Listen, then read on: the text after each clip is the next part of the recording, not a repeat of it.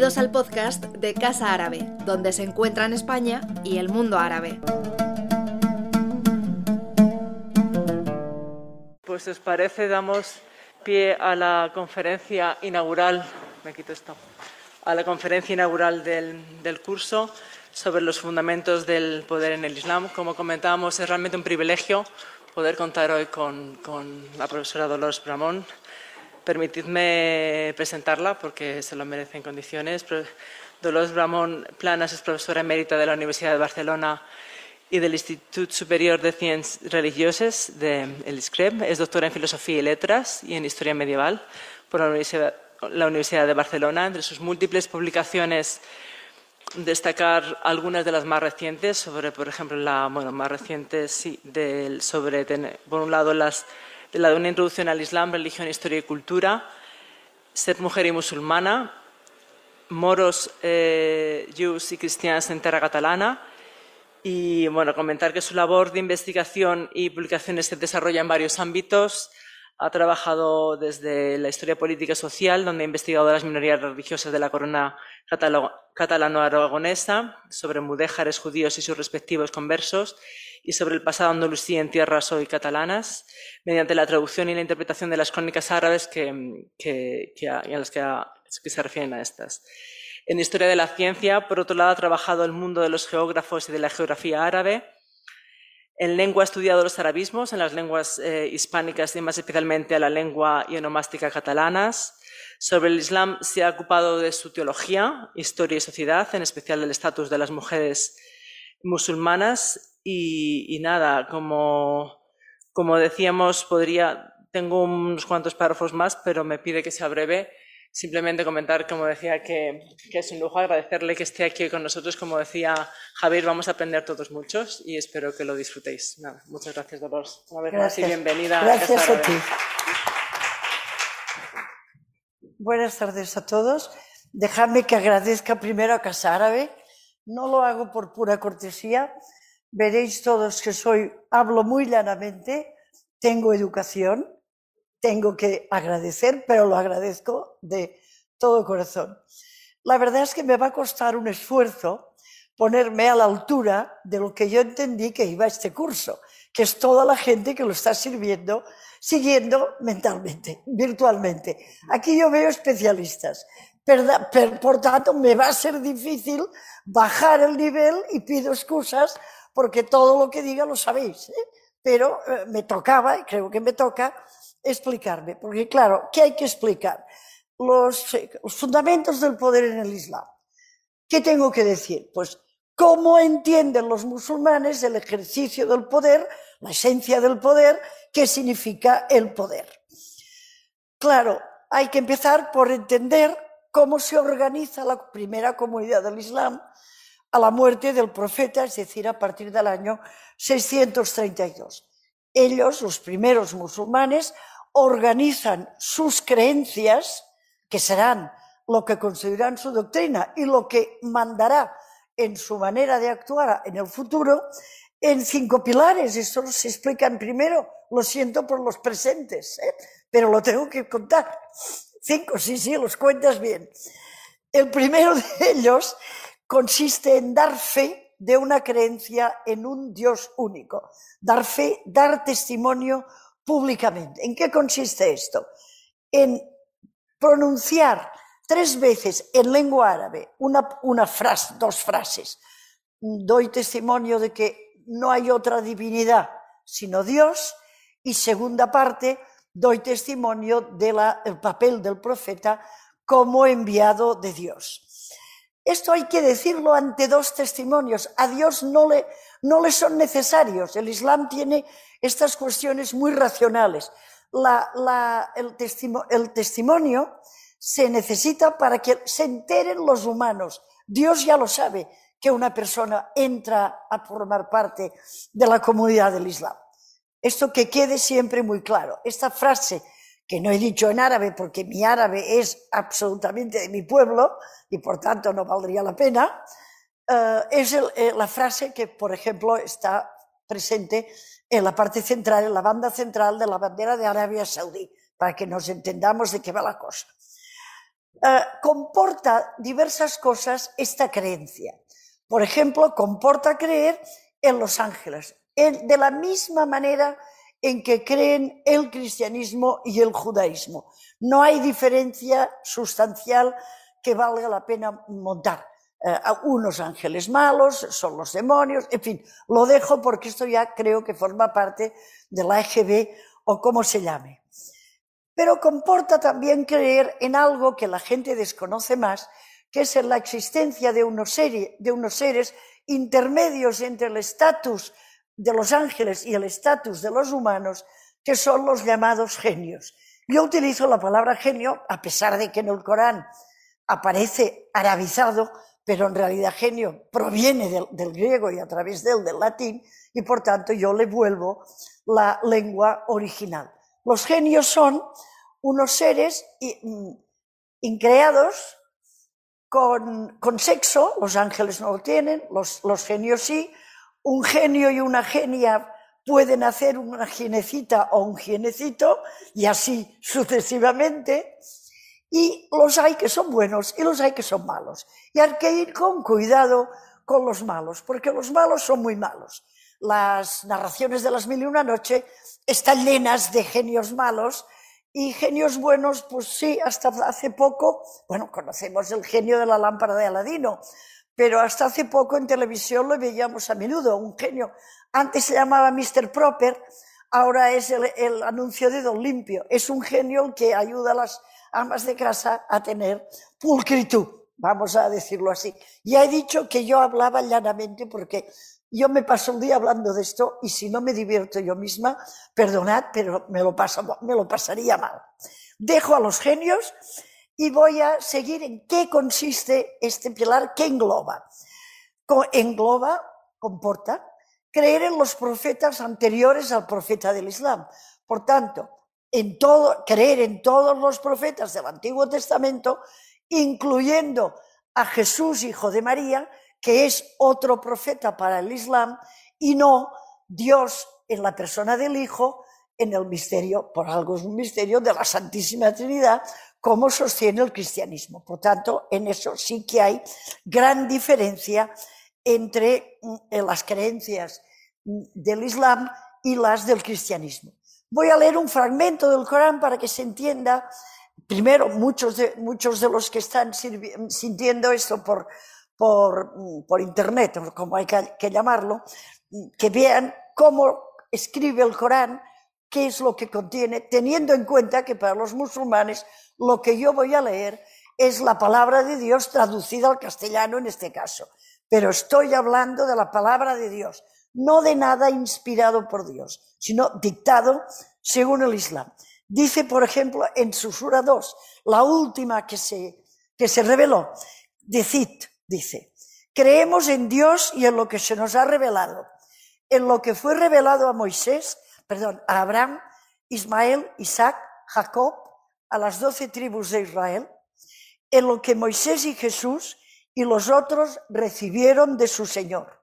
No hacemos diferencia entre ellos y nos sometemos a Él. Vale la pena no olvidar esta premisa importantísima a la hora de hablar de tolerancia eh, y de alianza de civilizaciones, etcétera, etcétera. Naturalmente, si se cree en los profetas anteriores al del Islam, que será el último, eh, también hay que creer en los libros que dejaron o que se escribieron en su nombre, y quizá vale la pena insistir aquí que evidentemente el Corán habla de lo que dejó, no escrito Jesús, pero lo que se escribió sobre Jesús, pero siempre se habla del Evangelio en singular. ¿eh? Es al Injil. Por tanto, se puede llegar y se llega a decir que el cristianismo ha tergiversado la doctrina primigenia de esta creencia en Dios, porque están hablando siempre, está escribiendo siempre de al-Injil. También hay que creer en el juicio final, en el último día, también muy parecido a la doctrina del cristianismo y del judaísmo, y lo mismo hay que decir de la última parte, que es que de, de este primer pilar, que es creer en el poder y en la providencia de Dios. El hombre fue creado libre, el hombre tiene libre albedrío, Dios sabe perfectamente quién va a tener una buena conducta y tendrá el premio del paraíso y quién la va a tener mala y tendrá el castigo, pero esto no quita que como el hombre tiene libre albedrío, tiene que esforzarse en comportarse, si no, la revelación habría sido inútil. Dejo este primer montón, este primer cajón, y me voy al segundo pilar que consiste en el derecho y en el deber. Yo creo que el Islam hace más hincapié en el derecho que tiene toda criatura de dirigirse al Creador, es decir, de rezar. ¿Qué es lo que dice el libro sagrado, el que, de donde emana toda la doctrina del Islam? Pues dice que hay que rezar un número impar de veces. No sabemos cuántos. Suelen rezar cinco veces al día la inmensa mayoría de musulmanes. Pero en el norte de África, en lugares muy, muy rurales, se suelen hacer la, oración seis veces al día y, por ejemplo, los chechenos rezan solo tres veces al día, lo cual no quiere decir que recen menos. Eh, juntan oración, la misma cantidad, pero distribuida en distintos momentos de la situación del sol, porque es el sol quien rige eh, los momentos de la oración. Que la oración es importante. Voy a leer un trocito otra vez del Corán que dice lo siguiente. Recita la parte del libro que te ha sido revelado. Haz la oración. La oración impide la falta y lo que es reprobable. A, lo largo de todo un año se recita todo el Corán. en las dosis que se crea cada uno, pero se recita todo el Corán. El tercer pilar está muy mal entendido en general por todos los libros que tratan el tema. Se habla de la limosna. No tiene nada que ver con la limosna, porque la limosna es algo, una donación que se hace libremente. Una persona, sea creyente, sea musulmán, sea lo que sea, da lo que quiere, cuando quiere y a quien quiere mientras que aquí estamos ante un impuesto y hay que llamarle impuesto al coránico. Zaká en árabe, pero es un impuesto, nada, nada de limosna. Se parte el, el por qué se pide que cada humano contribuya al resto de la humanidad, parte de la idea de que Dios creador ha creado todos los bienes de este mundo. Y los humanos tenemos estos bienes en usufructo. Los bienes son de Dios. Esto hace mucha gracia cuando vas a un país árabe, ves que no te, no te cobran por cambiar en un banco, no te cobran una cantidad por el, por el hecho de cambiarte, eh, que tenemos ahora, euros con dinares. Yo ayer, por ejemplo, llegué de Túnez y también es muy divertido cuando a mí me encanta, me invitan las cajas de ahorro o los bancos en Cataluña, me encanta porque pagan muy bien. Pero, además yo digo, y cuando un director de banco te, hace un préstamo, te da un crédito, no te puede cobrar intereses porque no te, ha dejado ningún dinero que pertenezca al banco en cuestión. Te ha dejado un dinero de Dios. Cobran impuestos los, la banca árabe, la banca islámica, perdón, cobra impuestos, pero se lo monta de manera que no lo parezca. ¿eh? Porque el mundo es mundo y, y la carne es débil y el dinero suele ser importante. Por tanto, vale la pena. Eh, ¿qué, qué, qué dice? Sí, bueno, no vale la pena que lea ningún trozo en este caso. O sí, venga, este, tengo varios, pero leo este. También de la última Zora que fue revelada. Dice, los que dan sus bienes en el camino de Dios se parecen a un grano del que salen siete espigas y de cada espiga salen cien granos. Dios todavía lo multiplica más para quien le place. Dios es magnánimo, omnisciente, es decir, que dad porque se os va a devolver en gran cuantía. Como digo, ya que he dicho cuantía, no fija el Corán qué cantidad tiene que dar cada fiel una vez al año. Aprovecho por añadir que no he dicho antes una vez al año. El Corán y, y los primeros momentos del Islam decidieron que se grababa los bienes ganaderos, agrícolas, evidentemente, comerciales, piedras preciosas, metálico, pero no los bienes inmuebles. Y aquí te encuentras que puede haber un señor con 10 hoteles en la Costa del Sol y que pueda decir que a él no le obligan a contribuir con su riqueza a la riqueza de los demás. En general, la, la contribución tiene que ser entre 2,5 y 10% del valor de lo que está grabado. Hoy, por ejemplo, que se suele pagar este impuesto cada año, el día último de Ramadán, en la mezquita, suele ser desde el año 2009 de 5 euros por persona. Es un padre que tenga eh, mujer y dos hijos 5 por, 5 por 4, 20, no sabría yo multiplicar, perdonen, ¿eh? he tenido un lapsus. Pues eso es lo que se hace desde 2009. Quiere decir que el Islam está de acuerdo, no de acuerdo, pero se hace cargo de la crisis que hemos estado viviendo. Paso al cuarto grupo, cuarto pilar le llamamos, también mal entendido y mal enunciado. Se habla del ayuno no es únicamente el ayuno. Yo soy partidaria de que se hable del ramadán. Ya hay suficiente conocimiento para que todo el mundo sepa qué significa el ramadán. No consiste únicamente en ayunar, consiste en que en realidad, según el texto sagrado, que nadie, que nada, perdón, pueda entrar en el cuerpo de un musulmán sano de mente y de cuerpo y por tanto no es únicamente el alimento, sino la bebida, el acto sexual y nada malo también.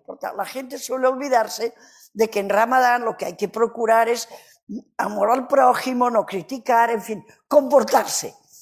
La verdad es que leyendo el Corán, cuando se anuncia, cuando se enuncia esta obligatoriedad durante, durante el mes de Ramadán, se dice que no puede penetrar nada en el cuerpo mientras pueda distinguirse si un hilo es blanco o un hilo es negro.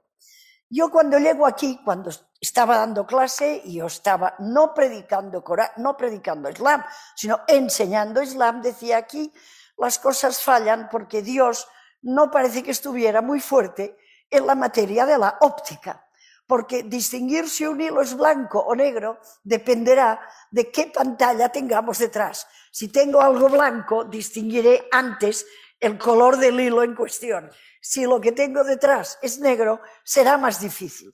Eso luego es una broma y por esto se puede perfectamente, estoy de acuerdo con el pensamiento, por ejemplo, del profesor Talvi, mm, hace poco fallecido, que decía, el Corán tiene la palabra de Dios. Él era musulmán y actuaba como tal. Decía, es la palabra de Dios, pero es palabra teándrica, es decir, pasado por mano humana, jugaba con el griego teos y el, griego andros, lo convierte en palabra teándrica y así, si hay algún fallo, en este caso de, de la materia física, no es culpa de Dios, sino del escriba o del transmisor eh, que nos lo ha hecho llegar. Para, para determinar qué día empieza el, el Ramadán y qué día termina, no hay, que, no hay que usar cálculos astronómicos. Todo el mundo sabe que cuando hay luna nueva eh, en el mundo, todo el mundo lo sabe en todas partes. Pero el Corán dice, cuando observes el creciente de la luna, empieza y para su finalización, cuando observes el, comienzo del mes de, la primera luna de Shaban, em, deja de hacerlo. Esto hay que tenerlo en cuenta. Últimamente yo veo que ya se anuncia. Yo sé que este año acabará el 2 de mayo, el 2 de mayo pero a lo mejor estará nublado y nadie verá, nadie, nadie de, de España, pongamos, verá el creciente de la luna. Esto no tendría que ser así. Yo lo digo porque un buen musulmán tiene que saber qué es lo que dice el Corán. Cuando veas el creciente de la luna nueva, empieza. Y, cuando, y, si no, si no lo ves, se espera al día siguiente. Si tampoco se puede ver, se espera al día, al día siguiente y a la tercera va la vencida. Al tercer día ya empieza el Corán, ah, perdón, el Ramadán. Yo lo que vengo observando en Cataluña, no sé aquí qué me dirán ustedes, eh, es que los chiíes suelen ir un día retrasados respecto al, inicio y al final de los suníes. No sé por qué, bueno, sí lo sé, pero mm, hay una cierta rivalidad y siempre mis alumnos chiíes han empezado antes el ramadán que los suníes, etc. Son cuestiones y no vale la pena, creo, que me entretenga más. Pero insisto en que no es únicamente un ayuno y que no tiene nada que ver con el ayuno cristiano o con el ayuno judío, que tiene que ver con la contrición o la aflicción por los pecados cometidos. No, en el Islam la contrición va en el paquete del quinto pilar. Aquí lo que se hace es un esfuerzo físico del cuerpo para asemejarse a los ángeles que no tienen pasiones. Por eso se le llama en árabe un nafs, es el esfuerzo, el jihad del espíritu, del alma, si quieren ustedes. Hay que, yo creo que hay que insistir en estas cosas.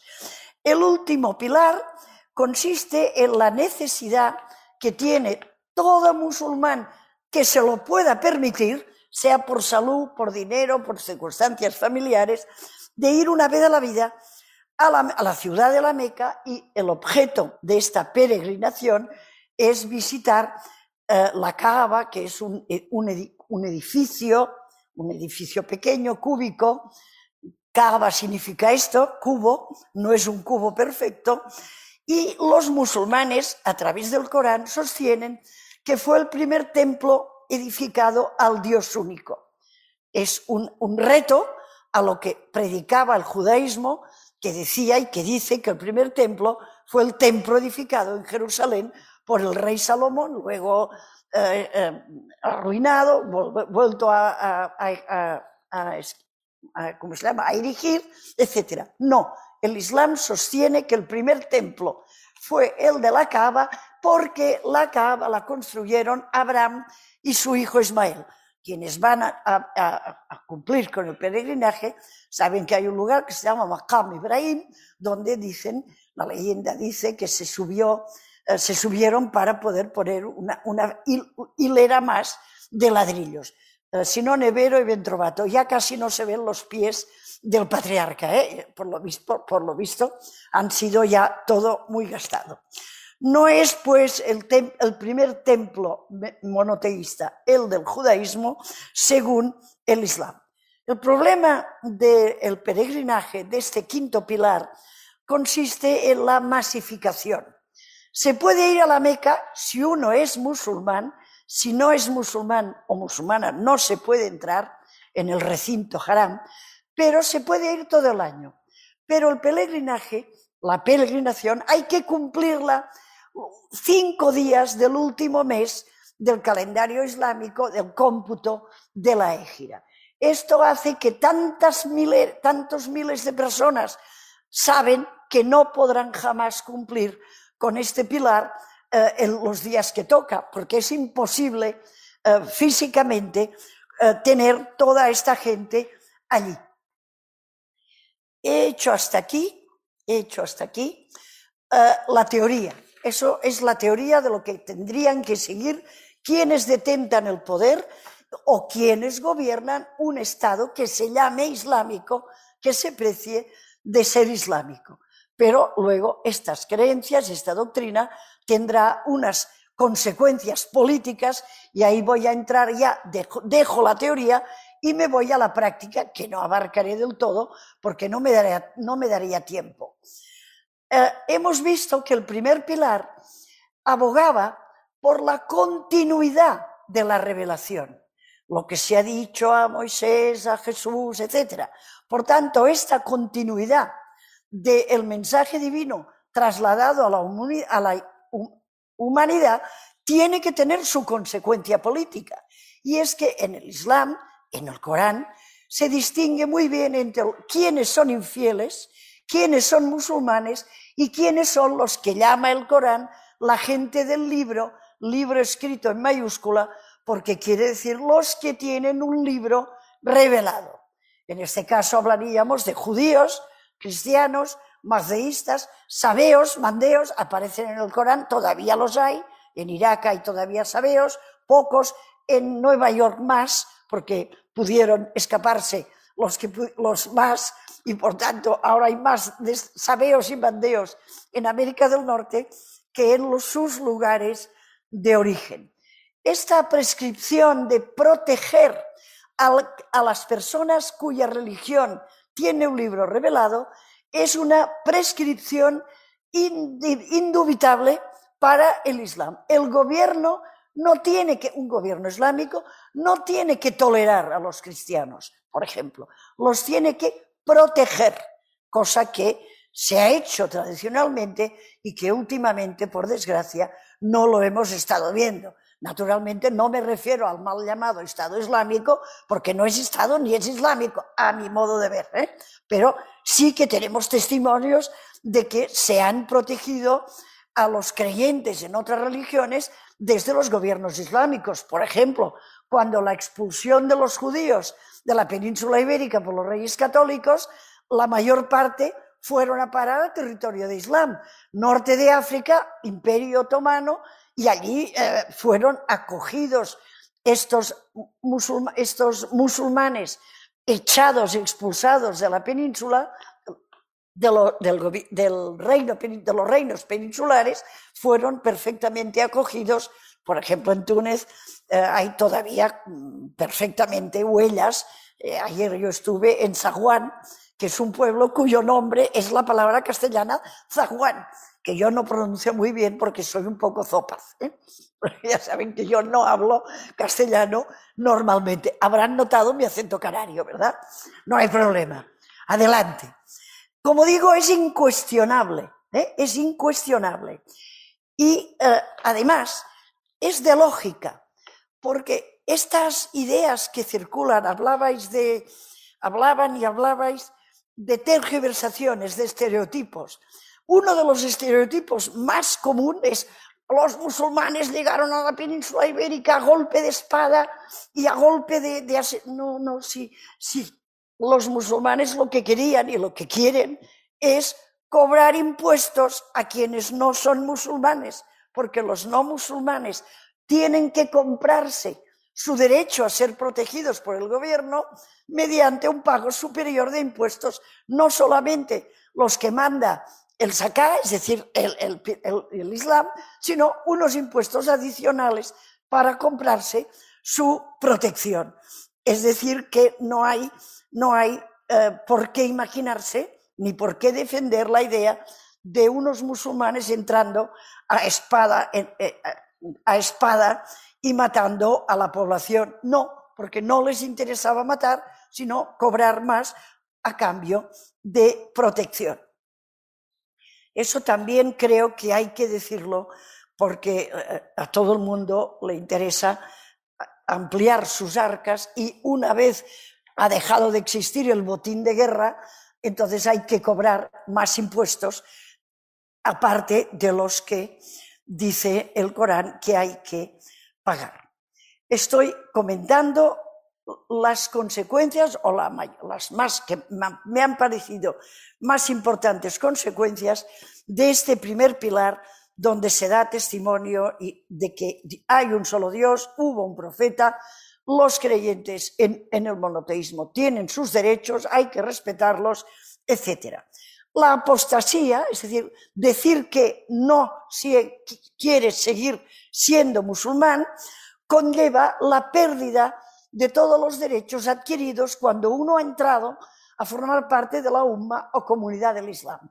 Se considera erróneamente, a mi modo de ver, que el principal, bueno, no, no, no es error, el principal derecho de toda persona es el derecho a la vida, sí, pero si pierdes todos los derechos, yo no soy partidaria de que el que reniega de su fe tiene que, tenga que ser muerto, matado. ¿eh? No, algunos lo han hecho, por ejemplo, tenemos el caso del escritor Salman Rushdie, que una fetua del, del, ayatollah Khomeini le condenó a muerte, eh, pues nos cuesta sus dineros eh, protegerle, nos cuesta a todos, ¿eh? es normal, pero yo no lo creo, no lo creo efectivo. La fatua del, del ayatollah Khomeini veo que data de 1989. Sigo, dejo este primer pilar como consecuencias políticas y me voy a ver las del segundo pilar, es decir, el derecho y el deber de rezar. Eh, los musulmanes pueden rezar donde quieran, ah, existen lugares definidos para el rezo, las mezquitas, pero en realidad cualquier lugar que sea digno, no podría ser unas letrinas, por ejemplo, es apto para el rezo y en realidad no hay que consagrar ni hacer nada de lo que se está haciendo, por ejemplo, en el cristianismo.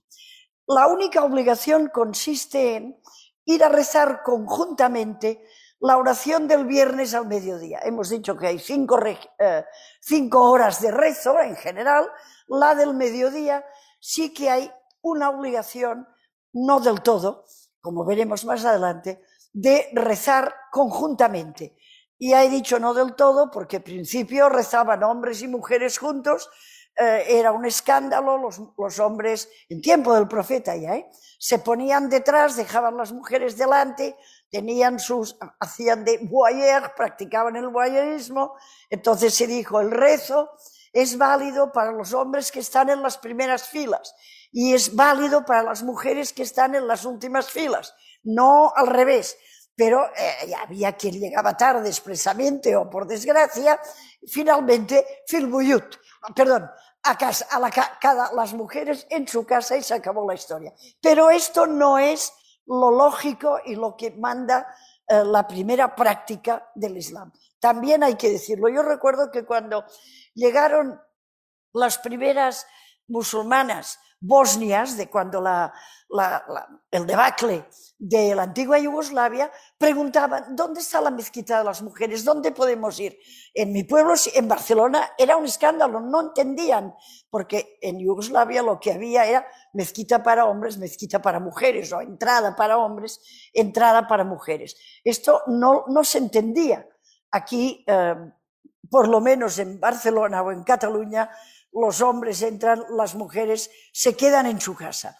Esta obligatoriedad de ir los viernes al mediodía comportó problemas políticos, porque un enemigo podía pensar a las 12 estarán todos reunidos, nadie responderá al ataque que voy a hacer y por tanto hubo de, decirse, hubo de decidirse que, bueno, no todos los hombres estaban obligados a ir, había que, que quedarse con un retén de personas que pudieran avisar si llegaba un peligro, eh, en este caso de un enemigo que, intentara atacar. Esto he dicho los viernes al mediodía, pero no quiere decir que el viernes sea un día de obligatoriedad descanso. No. El profeta fue, o el Corán es muy listo y dijo, los cristianos descansan en domingo, pero descansaban el cristianismo primitivo de verdad, los judíos siguen haciéndolo, practicando el sábado sin hacer más de 50 pasos, por ejemplo, y el, Corán dice el viernes y así, eh, y además se puede vender, se puede comprar, y estos dos que estarán sin actividad, estos dos grupos, ya vendrán a comprarnos a nosotros. Está, está muy bien pensado, no tengo nada que ver. Soy catalana, entre otras cosas, ¿eh? o sea que comprenderán que es, que me tengo que divertir, perdonen ustedes, y ustedes se ríen y a mí me encanta. ¿eh? Venga, sigo. No significa, como digo, eh, dejar la actividad económica. Ha habido intentos de decir, haremos festivo el viernes lo propuso Argelia, por ejemplo, pero claro, no había manera de actuar en los bancos. Los bancos europeos, occidentales, eh, cerraban sábado y domingo, ellos jueves y viernes, solo había dos días para hacer actividad bancaria, en este caso, la que quieras, y por tanto, excepto los talibanes han impuesto el viernes, están imponiéndolo. Si se lo conseguirán o no, esto ya es otra cosa. Pero en principio es muy difícil no ponerse de acuerdo con el resto del mundo. El tercer pilar, que es aquel que yo he dicho que no es limosna, sino impuesto obligatorio, tiene muchísima importancia, porque ya lo he dicho, si ya no hay botín de guerra, ya no hay botín de conquista, entonces hay que fiarse de lo que paguen los súbditos. Los musulmanes tienen este del 2 al 10% fijado por el Corán o por los primeros momentos del Islam, y los no musulmanes, pero protegidos, eh, que somos el resto, porque nadie te pide un carnet de, de religión, pues estos pagan más y por tanto las arcas del Estado Islámico mejoran, eh, eh, aumentan. La verdad es que, por ejemplo, yo recuerdo los primeros sermones, no, los primeros comunicados que hizo Bin Laden en árabe, eh, por cierto, traducidos, la prensa hablaba de que iba a conquistar Andalucía otra vez. Y yo decía, bueno, hasta que lleguen a mi tierra, que vayan subiendo. ¿eh? A mí no me tocaba, pero se tradujo muy mal. Bin Laden criticaba su gobierno saudita porque estaba exigiendo y está exigiendo más impuestos que los, que los coránicos a los musulmanes. Es decir, que es una, es una batalla que es imposible de, ganar porque con el impuesto coránico, con el 2%, 2,5%, 5%, no se puede sostener un país. Y recuerdo, me gusta, me gusta recordar, bueno, es muy triste, pero Hazm, el gran polígrafo, fue interrogado sobre, claro, durante la época de los, de los llamados reinos de taifas, necesitaban muchísimo más eh, poder económico porque el de Sevilla luchaba contra el de Huelva o el de Lérida contra el de Zaragoza. Entonces empezaron a pedir muchísimos más impuestos que los que pide y exige el Corán. Ibn Hazm fue interrogado y tiene un escrito bastante difícil también de traducir que, mm, se, que dice, el oro que se extrae del río de Lérida, porque ya los romanos explotaban oro en el río Segre, es un, es un oro perfecto que sirve para que los agricultores de las orillas intercambien sus productos con los buscadores de oro. Pero cuando este oro va a la vida urbana y se convierte en monedas, y con estas monedas se pide eh, más impuestos que los que marcan el Corán, estas monedas, dice, se convierten en ruedas que giran dentro del fuego del infierno que es un título, una conclusión preciosa. Hazm dejaba sin comer a los que no estaban cerca del río de Lérida, como podéis imaginar, porque si la, moneda no puede usarse, solo podían comer unos cuantos, más bien pocos, ¿eh? más bien pocos. naturalmente, eh, en el mundo actual, todos los gobiernos islámicos cobran más impuestos, como he dicho, se cobran, se suelen cobrar a final de Ramadán, el día último de Ramadán, son 5 euros por persona desde 2009 y así vamos tirando, así van tirando. Por esto hay personas, los llamados islamismos, algunos sostienen que no existen verdaderos gobiernos islámicos, porque no cumplen estrictamente estas normas que estoy eh, desgranando. Por lo que respecta al ramadán, ya he dicho en qué consistía, nadie, nada puede entrar en el cuerpo, con lo cual el, el trabajador, la persona, no está en plenas condiciones físicas. Y esto hizo, por ejemplo, que el presidente Burguiba de Túnez, cuando consiguió la descolonización, quitó el ramadán diciendo aquí hay que hacer un yihad para eh, sobreponernos a la explotación a que nos ha sometido eh, la, metrópoli francesa. Por tanto, suprimió esta obligatoriedad en 1956. Ahora vuelven a hacer Ramadán, como he tenido que sufrir yo estos días para poder comer al mediodía, pero no pasa nada. Se, se, hace bien, se, se tolera bien. Sobre todo en mis viajes por ahí, yo creo que la inflexión se, vio cuando fue derrocado el Shah de Persia. Entonces los, estados vecinos eh, pusieron sus barbas a remojar y entonces se pusieron mucho más serios en lo que respecta al cumplimiento público de esta abstención de comer y de beber. Naturalmente, el acto sexual no se suele hacer por la calle, ¿eh? pero sí que suelen ser ahora mucho más serios y, por ejemplo, el año pasado en Marruecos detuvieron a chicos que alardeaban por la calle comiendo o fumando, por ejemplo, que es lo para mí fue lo más duro, ahora no, porque ya a mi edad ya no puedo ni fumar. Como digo, no puede, insisto, no hay que utilizar el cálculo astronómico de cuándo llega la, luna nueva de Ramadán y cuándo acaba, eh, es decir, llega la luna nueva de, de. Una prueba la vi muy bien cuando el presidente Clinton, estoy hablando ya del año 1998, hizo un comunicado, estaba en pugna con Saddam Hussein en Irak, hizo un comunicado diciendo, dejaré de bombardear la ciudad de Bagdad cuando empiece el Ramadán, sin especificar qué día, porque tendría sus buenos asesores que le dijeron no ponga usted fecha porque no sabemos qué fecha empezará, empezará el, el Ramadán. Acabo ya yendo al último pilar, que consiste en, en la obligación de ir en peregrinaje a la Meca y esto supuso un, un inmenso cambio en el poder medieval. Aquí se abrieron rutas comerciales, rutas terrestres, rutas marítimas, para que todo el mundo del Islam, enorme en extensión, pudiera cumplir con este pilar. Y además se abrió paso a un comercio muy activo, porque, por ejemplo, hay un proverbio árabe que dice que sea buena tu peregrinación y productivo tu negocio. No hay ningún impedimento en que uno vaya a la Meca y aproveche pues para vender, para comprar o para invertir en lo que sea.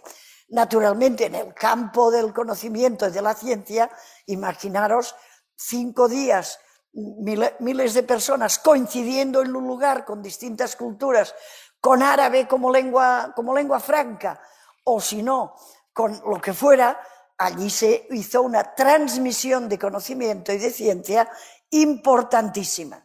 Además, sabemos que muchos peregrinos continuaban quedándose en la Meca, primero algunos como aprendices de alguna persona que enseñara y luego enseñando ellos, y tenemos eh, ejemplos eh, muy, muy abundantes.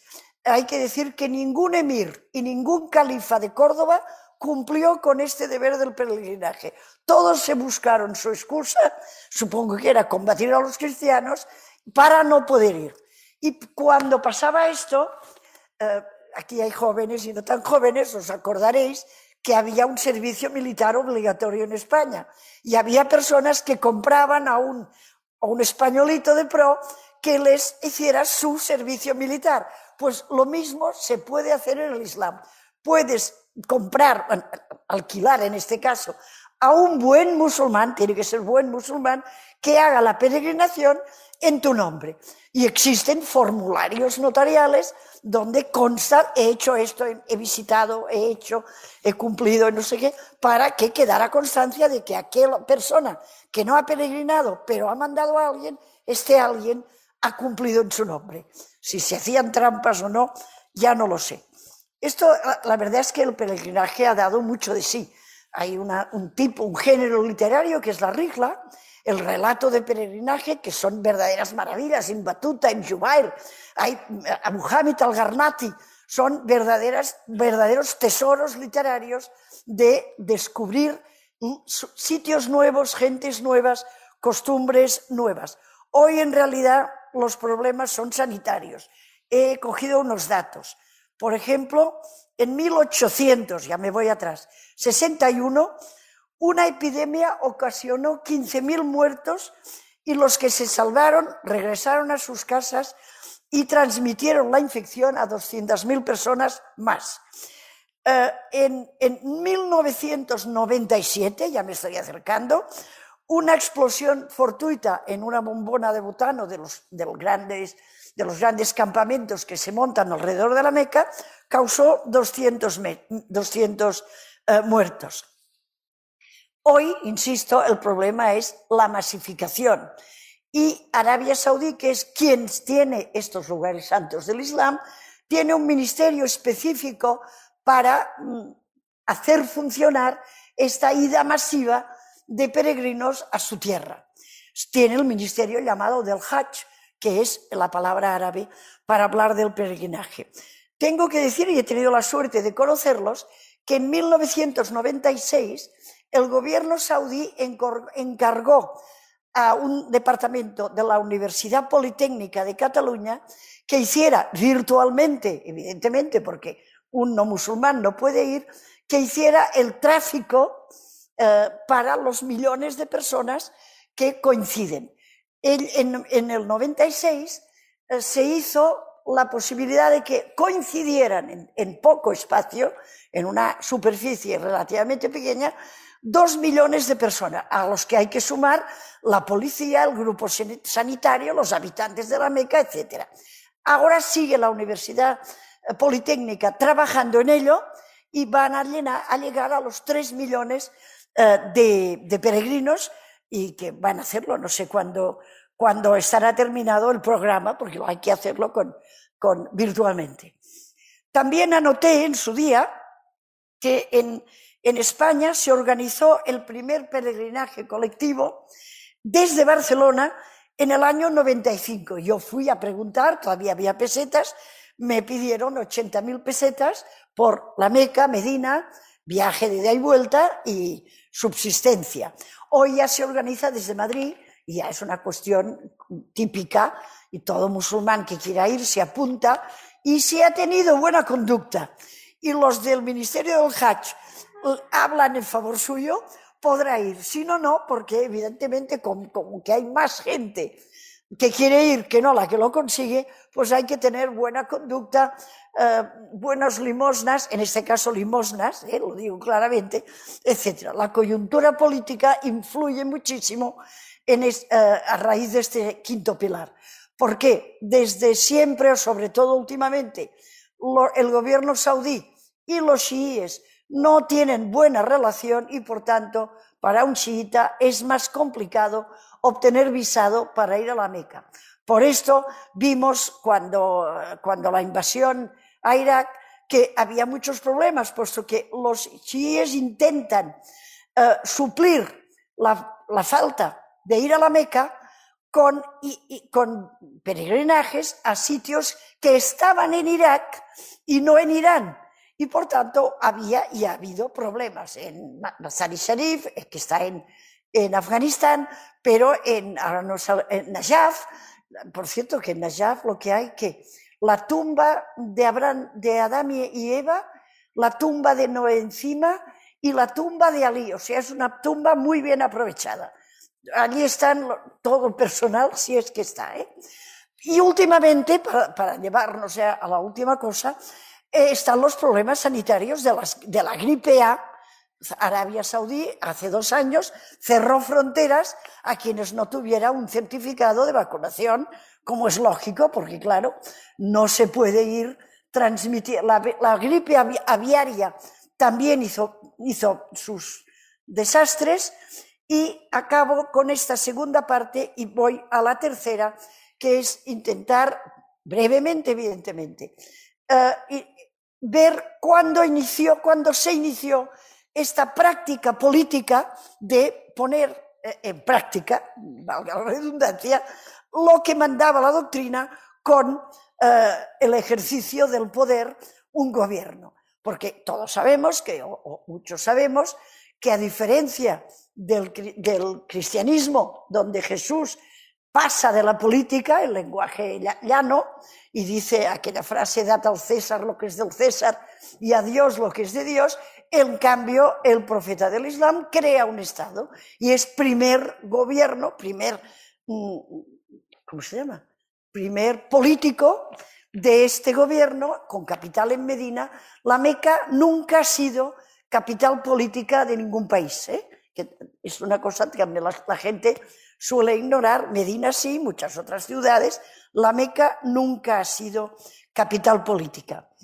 Claro, aquí el gran mérito del profeta fue pasar de la, o sea, poner las rivalidades de las tribus y de los diversos clanes que había en, su península de Arabia, dejar que dejaran de existir y solo existiera la unidad, la unificación del mismo credo, es decir, del Islam.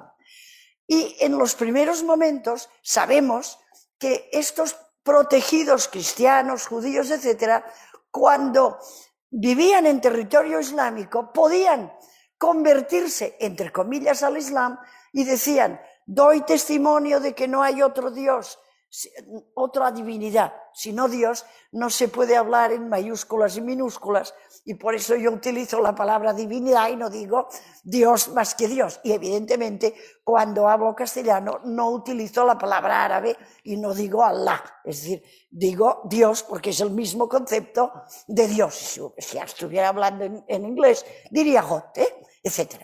Entonces, los, estos protegidos podían convertirse al Islam y la segunda parte, el doy testimonio de que Muhammad es un profeta enviado de Dios, añadían enviado por Dios a los árabes. Y así la cosa quedaba. Es que donde hay ley, viene la trampa. Esto es en todas las civilizaciones, en todas las épocas, en todas las culturas. Por tanto, se quedaban con el enviado de Dios a los árabes. ¿Cuándo empieza? Acabo ya.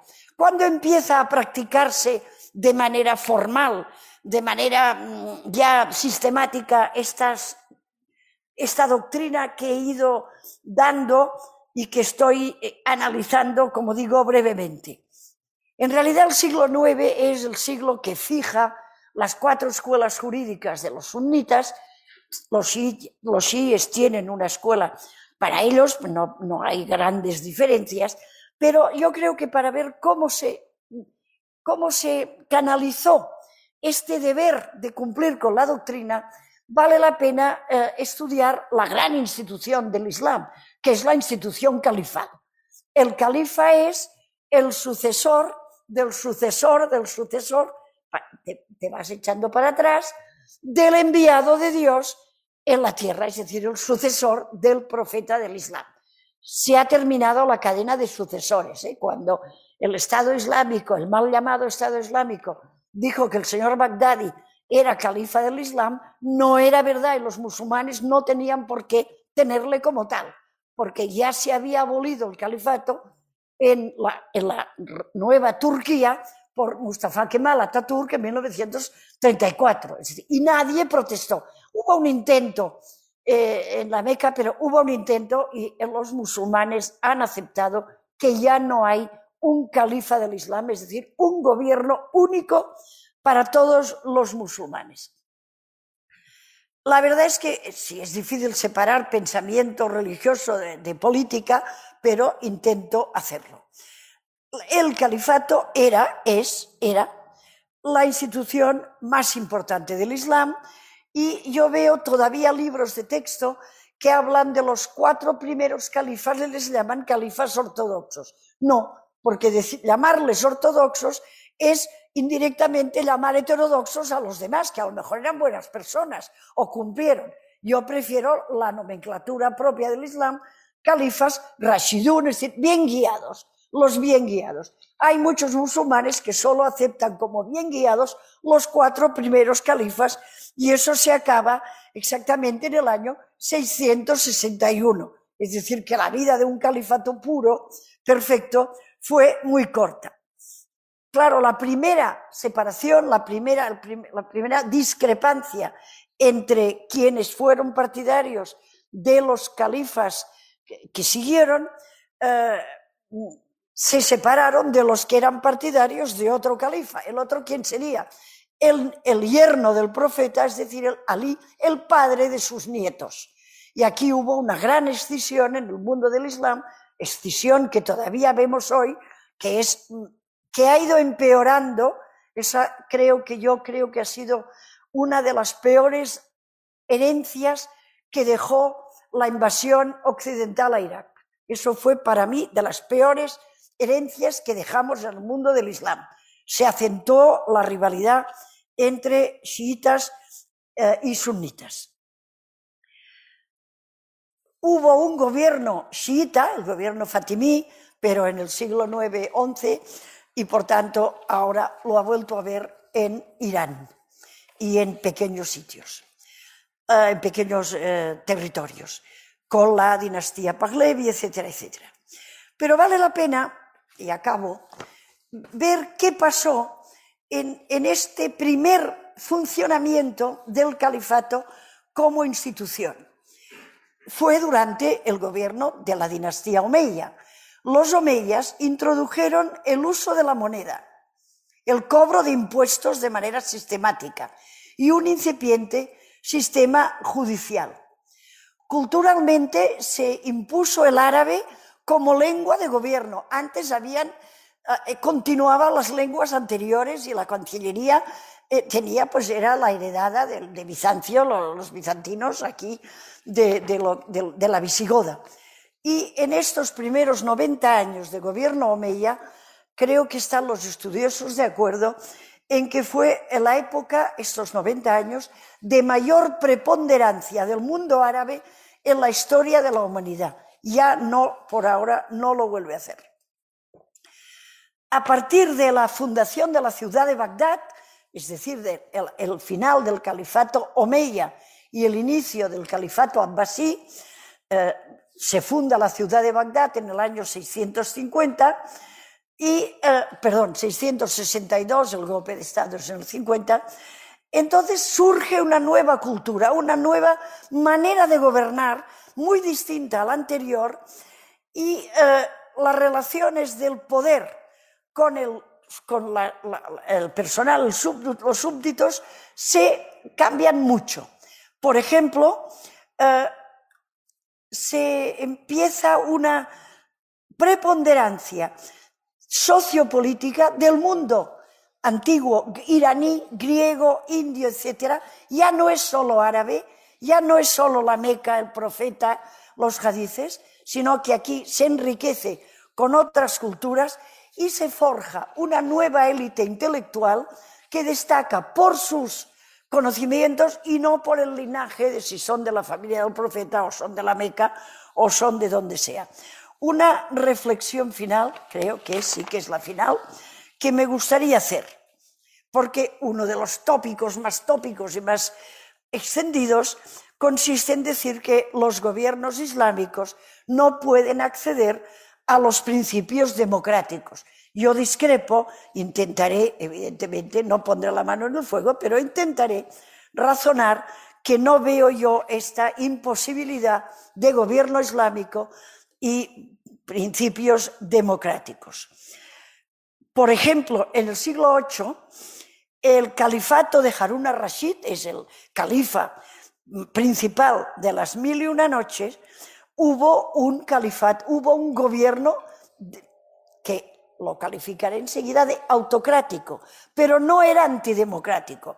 Lo mismo que decir del califato de Córdoba con Abderramán III en el siglo X. Eh, me voy, el kurdo saladino, que conquistó Jerusalén a los, cruzados, estoy en el siglo XII, tampoco fue un gobierno antidemocrático. Lo mismo hay que decir, creo yo, del gobierno de Solimán el Magnífico, llamado el legislador, porque hizo cantidad de, de canon, de leyes, y tampoco se puede decir, aunque no gozara de mis simpatías, de un gobierno antidemocrático del que implantó el ayatollah Khomeini en Irán. Eran gobiernos autocráticos, pero siempre tuvieron que ceñirse a los principios de la doctrina del Islam. Siempre el principio ha sido gobernar por consenso. Cuando uno dispone de tanques y de policía, se ha acabado la historia. ¿eh? Esto la, teoría es una, la práctica puede variar ostensiblemente, como todos sabéis. Y me, gustaría, estoy pensándolo hace tiempo, eh, nos hacemos los occidentales eh, líderes de la democracia y no caemos en la idea de que, por ejemplo, el cardenal Ratzinger, todavía vivo, el Papa Benedicto XV, no, XV, lo digo bien, XV, fue elegido en el 2005 tras la votación de 157 cardenales, una persona que domina millones de personas en el mundo, occidental y democrático. 157 personas fueron quienes la eligieron. El Papa actual, eh, Cardenal Bergoglio, este, tenían que ser 115 los votantes, pero uno fue eh, apartado, acusado de pederastia y otro enfermó. Por tanto, le eligieron al Papa actual 113 personas, inspirados por el Espíritu Santo, por quien ustedes quieran, pero aquí yo, gran ejemplo de democracia, no la veo. Y lo mismo hay que decir en el mundo árabe. La primera intifada, la intifada de 1992, fue una intifada laica.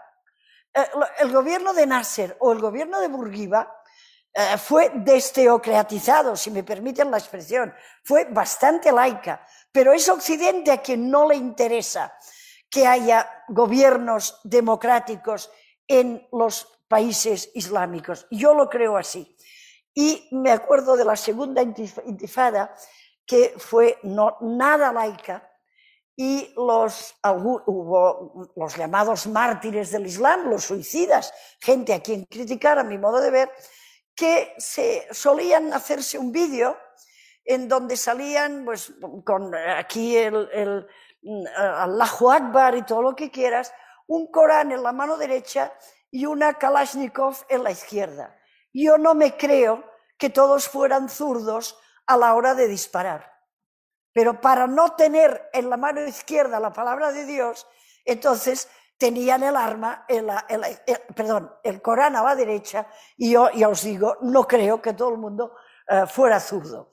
Como, como conclusión, y me gusta porque ha salido la frase, aquí antes no recuerdo exactamente quién, yo nunca he sido partidario de hablar de choque de civilizaciones, no soy partidaria de las doctrinas del señor Hamilton, más bien creo que se trata de choque de incivilizados, cuando hablamos de choque de civilizaciones, que ahora está decayendo un poco la frase, pero ya volverá otra, ya volverán otras. Terrorismo islámico, barbaridades que decimos y que no hay que decir.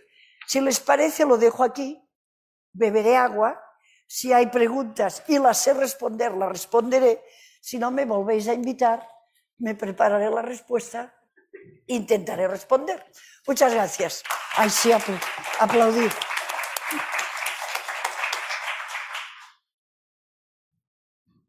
Muchísimas gracias, Dolores.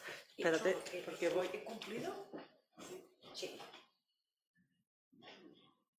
Adelante si alguien quiere. Sí, me conecto porque tenemos también los estudiantes que están conectados online me comentaban, porque lo dijimos, que había de lugares muy diversos y me, me, afirmaban que efectivamente tenemos gente que se ha conectado, estudiantes y otro público, desde Santiago de Compostela, Navarra, Málaga, Coruña, Barcelona, Valencia, Alicante, Badajoz, Huelva y fuera de España, París, El Salvador, El Cairo, México, Puerto Rico y Vigo, incluyendo el otro.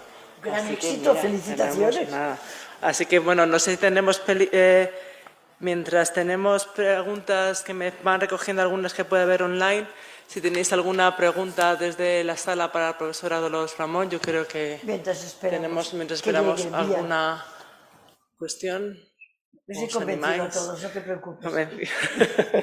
sí, mira, tampoco se anima nadie en YouTube. Vamos, sí, alguna. Sí. Yo se me ocurre una curiosidad que me ha chocado cuando has comentado, que no tenía ni idea, como lo decía Javier, aprendemos muchísimas cosas todos los días, pero contigo mucho. el... Decías que solo se puede rezar un número impar de veces a... No. La pregunta se ha entendido. Ella pregunta si solo se puede rezar un número impar. No. se puede Yo rezar un no número No me he explicado bien. Ah, el Corán dice hacer las oraciones y la intermedia. Esto matemáticamente tiene que ir a una cifra impar.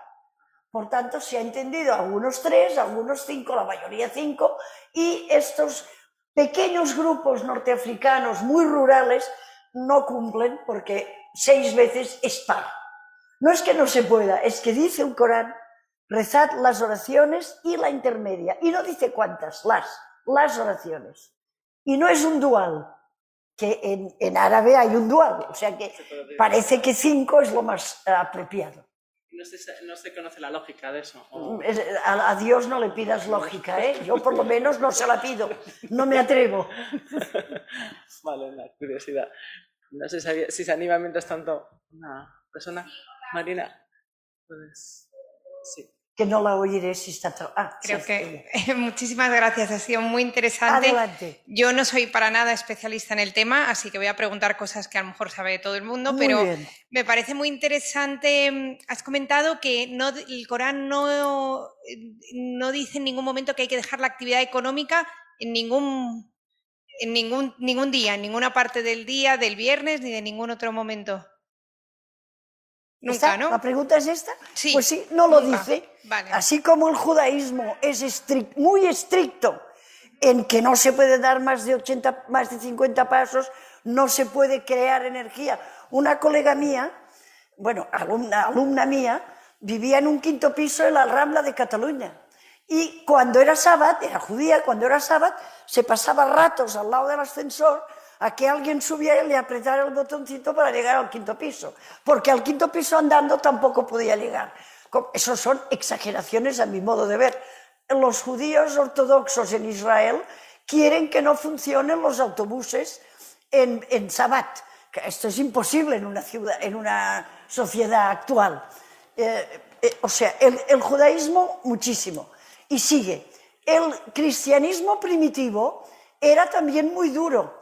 Yo que estaba interna, ya tengo 78 años para que os situéis, yo que estaba interna en un colegio de monjas, donde una asignatura de bachillerato era labores, las jóvenes os habéis ahorrado esta, esta desgracia, labores, los domingos no nos dejaban coser porque era imposible. Ahora ya la gente trabaja, cose, peca y, y va al cine. ¿eh? Pero el cristianismo primitivo era también muy, muy rígido. Nos hemos ido relajando. ¿eh? Vino Paco con la rebaja. Los judíos no han rebajado nada. ¿Era esta tu pregunta? Sí. No hay, no hay respuesta. O sea, la respuesta es Sí, no sí, se impide. para saber que lo, que no es, lo que no está prohibido está permitido. Y una cosita Ah, más perdona, que, que que te no sé si me perdí, no, otra cosa que no tiene que ver, eh, que no sé si me he perdido un poco aquí. Eh, cuando hablabas de que hay otras culturas, la iraní, la india, que empiezan a, a tener protagonismo, ¿esto más o menos de qué época estamos hablando? O sea, cuando ya deja de, de tener tanta significancia el descender del califa y tal. Sí, estamos hablando de el inicio de la dinastía Abbasí, años 700, número redondo, siglo VIII. Entonces, ya desde Bagdad se, se expande por todo el continente asiático, se entra en contacto con la cultura india. con- ella trae, trae la babilónica, la griega, evidentemente, la latina, o sea, deja de ser predominante lo árabe lo árabe ya no es el- profeta, los primeros califas, y ya no, ya puede ser tan importante Solimán el Magnífico, que no tenía nada de árabe y no hablaba árabe. Bueno, Solimán era kurdo además, era kurdo. Por tanto, ahí lle- llega a mandar una persona kurda en lu- en lugar de un árabe de pura cepa, que diríamos, y que no. Y que no. Esto empieza con la dinastía Abbasí. 725 es el golpe de Estado. Perfecto, muchísimas gracias. He tomado muchos apuntes. ¿Vale? Muchas gracias. Pero se volverá a repetir, ¿no lo dais en línea? Sí, sí, sí. pues mira, queda- podrá queda- repasar, queda- queda porque yo no, he- no, no lo he dicho todo. Que no sé si tenéis alguna pregunta más aquí de la sala, que hay un comentario online que leo de Vanessa Cansino Rodríguez que dice, las cinco oraciones en el Islam realmente no están explicadas en el Corán, ni la forma... es que no te- no no te me oigo, oyes, ¿eh? vale. No te oigo. Espera, lo pongo aquí, Sé que así, viene de para que me la oigan. pregunta, pero no Sí. Vanessa Cansino Rodríguez que dice, las cinco oraciones en el Islam realmente no están explicadas en el Corán, ni la forma explícita de cómo hacerlas. Es en la sunna del profeta Muhammad, por ejemplo. Sí, no, Efectivamente. Tiene toda la razón. El Corán solo dice las oraciones y la intermedia y la sunna sirve en muchos casos muchísimo porque se ve qué es lo que hacían los primeros musulmanes o qué es lo que hacía el mismo profeta en su tiempo. Por lo visto, mm, eran cinco y la gente ha seguido cinco, pero los chechenos hacen tres y se han quedado y se quedan tan anchos. No pasa nada. ¿eh? La sunna tiene, a mi modo de ver, bastante de inconveniencia, porque tantos miles de hadices contradictorios entre sí, eh, siempre puedes encontrar uno que defienda, por ejemplo, la lapidación de la mujer adúltera, mientras que el Corán no la fija en absoluto. Por tanto, quien sigue la, la, la sunna en el asunto de lapidación no está siguiendo lo que dicen que dijo la palabra de Dios. Te estoy mirando como si te estuviera riñendo a ti, pero no era esta mi intención. Bueno, pues no sé si os animáis a alguna otra pregunta. Sí, Delfina. Espera. Quítate la... la... Espera, que Perdona, te, te, ¿por qué te no? pasan el micro. Delfina. Marruecos, Sí. ¿no? que se ha fijado desde 2009 el pago del azaque en cinco, al, al final Sí. de Ramadán, en 5 dirhams por persona, ¿no? No he dicho mal. He dicho, actualmente Ah, aquí cinco se euros, pagan perdón. 5 euros. Pero desde 2009 en Marruecos no lo sé. Ah, aquí O en- sea, en eso- España. El equivalente a Ah, 5 euros en los países que vivimos con euros, Independientemente del nivel de renta, independientemente. Es, bueno, claro, 5 euros mínimo por persona. Ah, Quien o sea, es tenga pozos de petróleo puede Claro. añadir más, porque el dinero no es de él, sino Ya. que es de Dios. Ya, ya, ya, que esa era Entonces mi ya duda, si entramos. eso tenía que ver, claro, eh, eh, porque me- por lógica también pensaba que, que el, el impuesto se fija también eh, según un porcentaje, ¿no? Bueno, Eh. voy a extenderme. No siempre pidas lógica.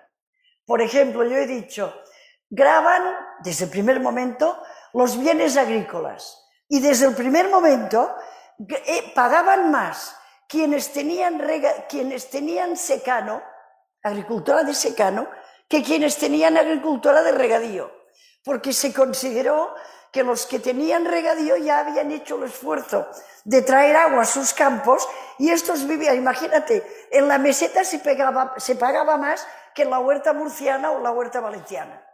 Que una, una cosa absolutamente absurda, pero hay absurdidades en las creencias y en las prácticas religiosas. Lo siento, hay absurdidades. En este caso, si, si, eh, si es un mínimo lo que se fija, sí que se tiene en cuenta, claro, el nivel de renta, o sea, es un mínimo y luego ya queda para la conciencia de cada musulmán. A la conciencia. Eh, claro, sí. A la en conciencia. La mayor parte de los casos no se impone, no se puede imponer. No, Pero no. bueno, sí que está eh, presente la idea del porcentaje, es decir, un mínimo de Sí. 5 euros y de ahí para arriba, ¿no? En función, Pero no se puede imponer. O sea, Eh, cada sí, uno sí, claro, que eso- es un impuesto, pero sí. no se confunda un- con la sí, es- limosna. es, A ver, es que voluntario. conozco, bueno, eh, bueno, yo no voy a contar intimidades, no. Eh, ya podéis Bueno, sí, imaginaros que hacen, a ver, el, el cristianismo, para que veamos eh, qué pasa. En el cristianismo, Viernes Santo y los viernes, cuando no teníamos la, cuando teníamos la bula, solo los viernes de Cuaresma. Ahora ningún viernes un católico puede comer carne, puede comer carne. O sea, no puedes comer un pollo de granja que vale yo que sé de poco y te puedes comer un plato de langostas o un bogavante que enamore. Esto no es lógico, ¿eh? porque lo que se pide es sacrificio del cuerpo. No, eh, bueno, en fin, no voy a echar, no voy a echar más leña fuego. Me gusta provocar, pero tampoco hay que pasarse. Hay otra pregunta del, de online de Fernando A que dice, me- y además en relación a este tema, me gustaría saber con relación al pilar de la limosna, aunque no lo ha llamado limosna, si los sistemas tributarios de los países árabes se basan en los, impu- en los impuestos similares a los países occidentales para financiar el gasto público. Y luego, también si el impuesto coránico lo gestiona la autoridad religiosa.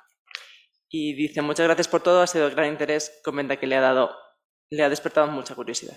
Que muchas gracias. No sé qué has dicho al final. Que nada, que agradece, que ha- Ah, le ha vale. despertado muchísimo interés Vale. la... Eh, me pregunta quién fija, si, no, si se fijan estas cuestiones a lo, a lo occidental. La respuesta es no. La respuesta es sí, pero te tendré que decir no porque un musulmán no quiere, quiere hacerlo a su manera, a la manera islámica, que tienen todo su derecho. Quien, yo no sé de esto, pero sí que acaba de morir, creo. Catedrático de la Complutense, don Alejandro Lorca Corrons, tiene más de un libro sobre la, la llamada banca, bueno, la, la banca islámica, y él analiza el sistema fiscal, el sistema de impuestos, y tiene, seguro que tiene discípulos, yo he conocido alguno, ahora no me salen los nombres, pero encontraréis en la librería seguro un libro de este profesor, Lorca Corrons, don Alejandro, eh, amigo además. Sí, falleció el año pasado. Es que ha fallecido hace poco, me, me da, me Sí, él comenta si también si el impuesto coránico lo gestiona la autoridad religiosa. El impuesto coránico lo debería de, de, de, de qué, de, ¿cómo se llama? Gestionar, perdonad, la autoridad religiosa. Por eso yo he dicho, suele cobrarse la última noche del mes de Ramadán, sobre todo en países de, no islámicos. Aquí en Madrid, la última noche, el día 2 de mayo, se pagarán, se pagará, se dará, se pagará este impuesto. Pero en los países árabes ya hay un ministerio para este pago. ¿eh? para, para, este, el zakat. O sea que ya hay ministerio y por tanto, pues como cualquier hijo de vecino, pagan sus impuestos y otros. Y ahí está la crítica de algunos ultramusulmanes que dicen no son países democráticos, puesto que cobran más impuestos que lo que dijo Dios. No sé más. Quizás, ¿cómo va en, en- cómo va en tu tierra? No, te lo digo a ti, que eres nativo. te lo, lo pregunto al profesor al Walid Saleh porque él es nativo y habrá vivido, ¿no? Un tiempo. Ahora pagas aquí, como todos. Bueno, muchas gracias en primer lugar ah, por esta charla tan interesante y tan rica.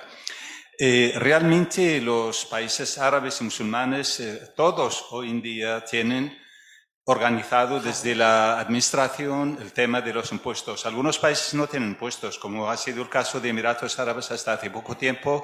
No había absolutamente nada que cobraran a los funcionarios, a los empleados, etcétera. El tema del zakat, que es impuesto perfectamente, a mí me parece eh, correcto eh, traducirlo así y no decir limosna, eh, eso lo manejan, lo manipulan las mezquitas de una forma privada. Y no todo el mundo paga, excepto aquellas personas que son creyentes, son practicantes, los que hacen Ramadán, pero hay muchísimos musulmanes so- se, se limitan a pagar lo que es el, el- el- el impuesto que, que cobra el Estado y punto. estatal, el Y entonces, exacto. Y esto lo de eh, organizarlo de este modo, por ejemplo, en Barcelona o en España, que pagaran 5 euros, es una cosa muy local.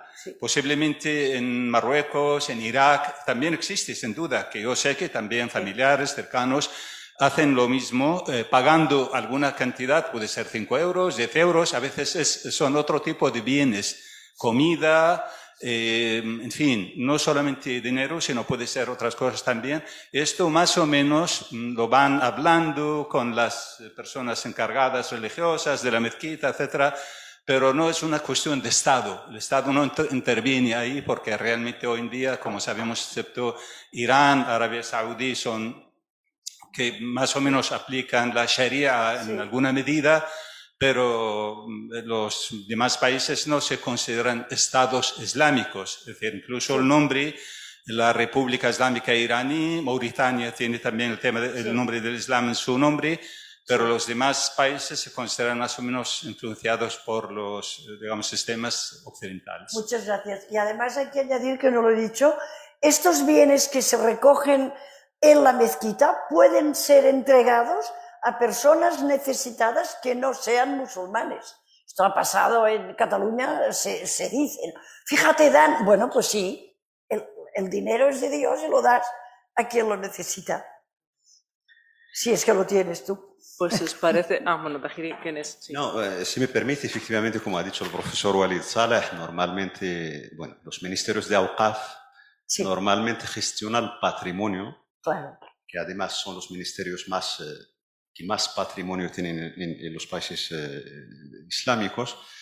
La zakat no interviene en el Estado ni en el Ministerio del Awqaf. Es una cosa individual que cada uno entrega, pues bueno, a la persona necesitada siempre con la condición que no compartan eh, techo.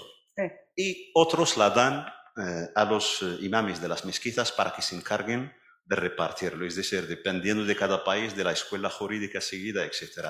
El caso de España, efectivamente, se ha fijado un mínimo de 5 euros. Es la recomendación por parte de la Comisión Islámica, que Sí. es esta entidad Sí, sí. un poco interlocutora de- del Estado en asuntos del Islam. Nada más, pero la zakat no interviene en el Estado ni el ministerio competente en asuntos religiosos. Insisto, Pues como, ha dicho, sí, sí, como, no bien ha sabía yo dicho, esa distinción. como bien ha dicho el profesor Walid Salah, En los eh, 56 países de religión eh, o 57 eh, países eh, miembros de la Liga Islámica o el equivalente a la, a- Sí. a la Liga, que su religión oficial es eh, el Islam, pues bueno, ponen en su primer artículo de la Constitución que el Islam es la religión oficial del Estado, pero no se consideran islámicos salvo los tres países que ha mencionado Sí, sí. el profesor Walid Sí, sí. Saleh. Nada más. Muchas gracias. gracias por la aclaración. Muy bien, pues os parece, nos quedan dos minutitos, cogemos una última pregunta Ah, sí, sí, que hay perdón, online que nos comenta Josep Gregori. ¿Cuándo se permite dejar el ayuno? Entiendo que son las excepciones a cuando se está haciendo Ah, Ramadán, porque está. pregunta sobre todo con los adolescentes que están estudiando en nuestro país. Sí, Gracias. sí, sí. Buena, excelente pregunta. Yo tengo una, hij- una nieta, perdón, de 14 años y hace tres días se desmayó Miriam, se no, ¿cómo era? Miriam, Miriam se ha desmayado a mitad de la clase. Esta niña no tenía que haber guardado el ayuno del Ramadán. Es decir, esta niña tenía 14 años, pero lo, ah, ¿cuándo se permite? Pues se permite, o no hay que, no tienes, no tienes obligación hasta que uno no llega a la pubertad. La pubertad es algo mm, que no puedes definir ma- matemáticamente, pero esta niña eh, quizá tenía menstruación, pero en fin, hay que ser un poco generoso con las limitaciones. Se dice en el Corán que no hay que guardar el ramadán si se está enfermo o de viaje. Claro, cuando nace el Corán y el viaje es en camello de, la Meca a Medina, pasando desierto, sed, etcétera, se comprende que la gente tenga que beber. Cuando el viaje es en un jet con aire acondicionado y te vas, que muchos lo hacen, los países del Golfo se van a Marbella o a Terremolinos a pasar su ramadán tan ricamente y con piscina, pues ya no vale la, cosa de, viaje, de viaje puedo no, no tener que puedo no tener que- que ayunar, que guardar el ayuno. Lo que hay, y me gusta aclararlo, es un malentendido. A muchas chicas musulmanas, y las he tenido alumnas, ¿no? No, el profeta, gracias al profeta, cuando tenemos la menstruación, no, no, no tenemos que guardar el ramadán. No es esta la razón. La razón es que el Islam pide que exista la pureza ritual eh, para cualquier acto de religión. Si tú no estás en estado de pureza ritual, ningún acto de religión es válido. Por tanto, como la menstruación transmite impureza y si la recuperas al, minuto siguiente vuelves a estar impura, es inútil que hagas, eh, que, guardes cinco o seis días, los que sea, de ayuno o de, no fumar. Y entonces, ¿qué hacen las chicas, mm, las mujeres? Recuperan estos días perdidos en las listas en enero, porque la luz dura menos, eh, la luz del sol está menos en enero que, que que en junio. Pero no es por gracia del profeta o gracia del Corán, no, la razón es la impureza, la impureza ritual que hay que tener. Esto yo perdonad, pero como en clase cada año era el mismo problema, casi me, me exalto para contestar. Muy bien, pues os parece. Muchísimas gracias de nuevo, Dolores. Yo creo que ha, ha- ha sentado los, los fundamentos para, para el curso. Para los estudiantes, eh, comentaros que seguimos mañana a las 5 con la, con la sesión y la clase del profesor Walid Saleh, que ha intervenido hace un momento sobre unidad y diversidad en el Islam, sectarianismo y minorías. Y para el resto del público general, pues nos vemos aquí el, el día de la clausura, el 11 de mayo, con la mesa redonda que os comentaba sobre diversidad y género, jóvenes musulmanes en España. Y nada, muchísimas gracias, Dolores, por, Muy bien, por estar aquí. Venga.